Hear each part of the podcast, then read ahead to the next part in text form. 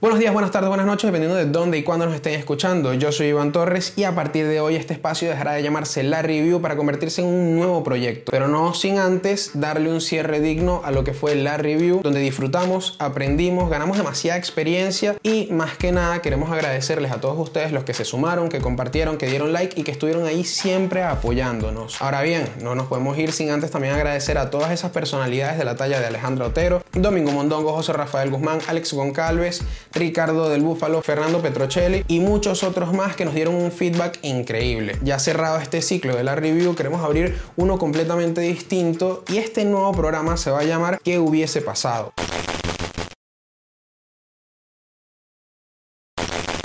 ¿De qué se va a tratar? ¿A qué nos referimos con todo esto? Se va a tratar de qué hubiese pasado si nosotros tomamos diferentes hechos o hitos que sucedieron en la historia y los modificamos tomando elementos de esa historia que como tal sucedió para introducir nuevos elementos completamente diferentes y saber si el desenlace de la historia sería el mismo uno completamente distinto. Tocaremos temas de la historia contemporánea, tocaremos temas de la cultura pop, vamos a modificar temas de la historia deportiva y nos vamos a volver completamente locos. Aquí vamos a teorizar, no va a haber ningún tipo de límites. Así que ya tenemos las luces, tenemos los equipos, tenemos al productor, solamente nos hace falta tú. Te esperamos aquí la próxima semana. Yo soy Iván Torres y esto será ¿Qué hubiese pasado?